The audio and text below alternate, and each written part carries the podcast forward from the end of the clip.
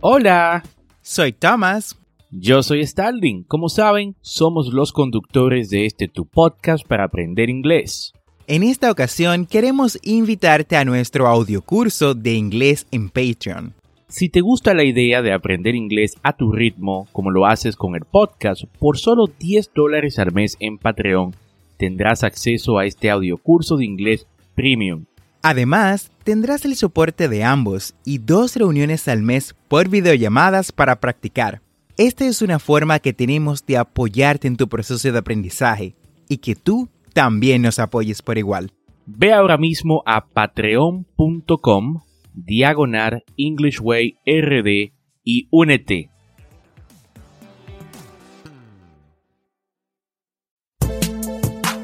Bienvenidos a English Way RD El primer podcast dominicano para aprender inglés con Tomás Martínez. y Stalin Santos y en cada episodio te acercaremos a tu meta de hablar inglés enseñándote frases, expresiones y gramática de una forma divertida. y fácil de entender. Vamos al episodio de hoy.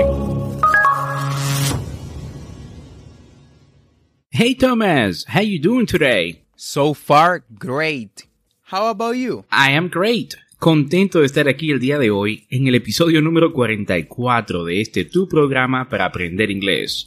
Y como sabes, esto es un podcast y la ventaja es que lo puedes escuchar cuando, dónde y cuántas veces desees. Algo muy conveniente si estás o quieres aprender inglés. Y cuéntame Thomas, ¿de qué vamos a hablar el día de hoy? Sabes, una de las cosas que más me molestaba cuando estaba aprendiendo inglés era el hecho de que cuando estaba contando una historia se me hacía imposible describir los gestos no verbales con palabras debido a mi limitado vocabulario. Por esto, en el día de hoy estaremos hablando de los gestos corporales más comunes, para que a ti no te pase igual que a mí. Fantástico tema, Thomas. El lenguaje corporal es vital a la hora de comunicarnos y saber los nombres de cada uno de estos gestos es aún más importante al momento de hablar sobre algún evento o alguna situación en la que una persona eh, estuvo eh, dando su opinión. Nuestro primer body gesture, es decir, gesto corporal, es shrug your shoulders, encogerte de hombros. Shrug your shoulders. Esta acción es frecuentemente usada para dejar saber que no te interesa algo, es decir, mostrar indiferencia o simplemente desconoces de eso. Un ejemplo de esto sería, I asked the kids if they wanted pizza for dinner and they just shrugged their shoulders. I thought they would be excited about it. Les pregunté a los niños si querían pizza para cenar y simplemente se encogieron de hombros. Pensé que estarían entusiasmados con eso. Vamos, repite después de mí. I asked the kids if they wanted pizza for dinner, and they just shrugged their shoulders.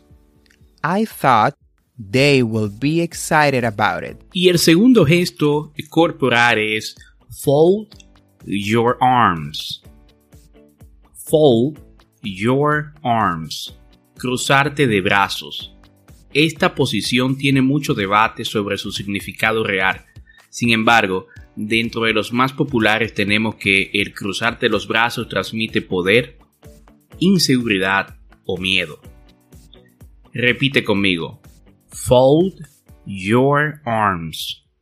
Fold your arms. Ejemplo. He folded his arms, admiring the two glittering rings on his right hand.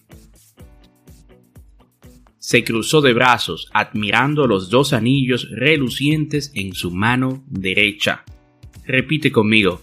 He folded his arms, admiring the two glittering rings on his right El tercer body language es cross your legs.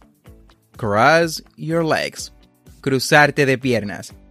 Dependiendo del contexto donde te encuentres, esto puede indicar una actitud defensiva, reservada o nerviosa. Por ejemplo, Alex paused at the hay pile and sat down. cross-legged while he examined the chart. Alex se detuvo en el montón de heno y se sentó con las piernas cruzadas mientras examinaba un gráfico. Vamos, repite después de mí.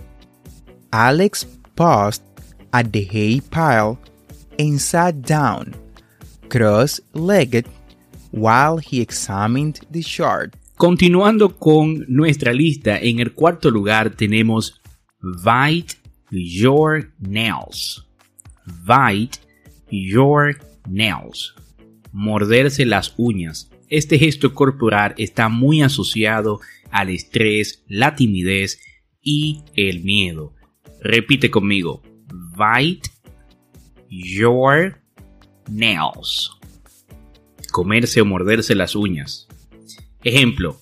I've been biting my nails ever since I submitted my application for my first choice college.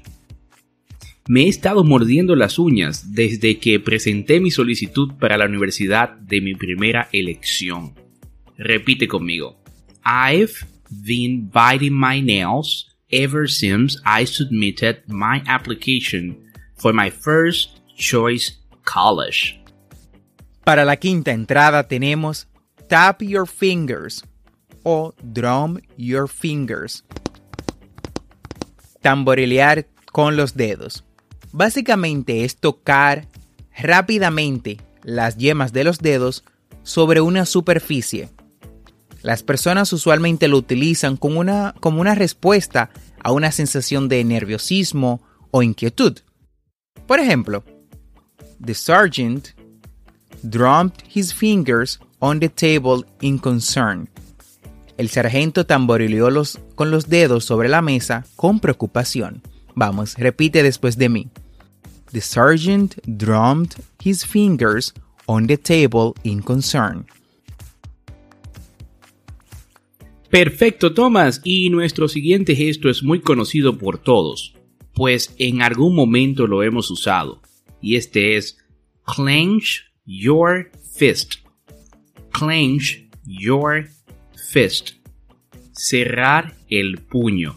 Este gesto es usado para reprimir agresión y el deseo de atacar a otros. Repite conmigo. Clench your fist. Clench your fist. Ejemplo. He clenched his fist and continued to look straight ahead. Apretó el puño y continuó mirando al frente. Repite conmigo. He clenched his fist and continued to look straight ahead. En más de una ocasión, I have clenched my fist in fury. El séptimo gesto es frown o también conocido como scowl, fruncir el ceño. Vamos, repite después de mí. Frown, scowl. Esta expresión no corporal es usada generalmente para indicar preocupación, disgusto, confusión o concentración. Por ejemplo, she was frowning when she entered the room, so I knew she was annoyed about something. Tenía el ceño fruncido cuando entró a la habitación, así que supe que estaba molesta por algo. Vamos, repite después de mí. She was frowning when she entered the room, so I knew that she was annoyed about something. Muy bien, Thomas. Y nuestro octavo gesto es uno que incluso había olvidado. Flip someone off. Flip someone off. Flip someone off. No hay traducción exacta de esta palabra al español. Sin embargo, es cuando haces un puño y extiendes tu dedo medio. Un gesto bastante obsceno. Es básicamente una especie de vete al infierno. Repite conmigo. Flip someone off. Flip someone off. Ejemplo. An angry man in a crowd flip off the mayor's vehicle as it passed. Un hombre enojado entre la multitud mostró el dedo del medio al vehículo del alcalde al pasar. Repite conmigo. An angry man in the crowd flipped up the mayor's vehicle as it passed. El noveno gesture, el noveno body gesture, es uno que me encantó cuando lo aprendí, pues lo utilizamos decenas de veces al día y a veces sin notarlo. Y es nod. Nod. Asentir o cabecear. Este se usa para indicar un sí o para reconocer a alguien. Por ejemplo, his head moved in an almost imperceptible nod. Su cabeza se movió en un asentimiento casi imperceptible. Vamos, repite después de mí. His head moved in an almost imperceptible nod. Excelente, Thomas. Y el décimo y último body gesture es uno muy contagioso. Científicamente, este es yawn o yawning, que es abostezar o bostezar. Es una respuesta muy, muy natural a estar cansado o aburrido. Repite conmigo. Yawn o yawning. Yawn o yawning. Ejemplo, I was so tired, I couldn't help yawning. Estaba tan cansado que no pude evitar bostezar. Repite conmigo. I was so tired, I couldn't help yawning.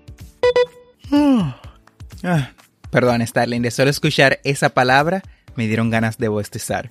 Y con esta última palabra hemos llegado al final del episodio del día de hoy. Gracias por quedarte con nosotros. Recuerda que tendremos dos episodios semanales, lunes y miércoles. Y si te gusta lo que escuchas o conoces a alguien que quiera aprender inglés, comparte este podcast.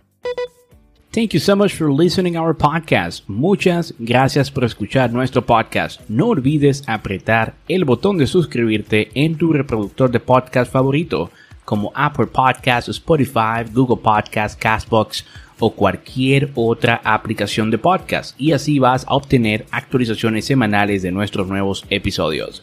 Y recuerda, estamos aquí para ayudarte a hablar inglés, así que si tienes alguna pregunta sobre algún tema de gramática o tienes dudas acerca de cómo pronunciar una palabra en inglés, nos puedes dejar un mensaje de voz usando el link en la descripción de este episodio. Busca el link, dejar mensaje de voz y sé parte de nuestro podcast. No olvides practicar. Lo puedes hacer con tus amigos, familias o con quien desees. Recuerda seguirnos en nuestras redes sociales de Instagram y Facebook como arroba EnglishWayRD para más contenido. Thanks for listening. We hope you enjoyed the show.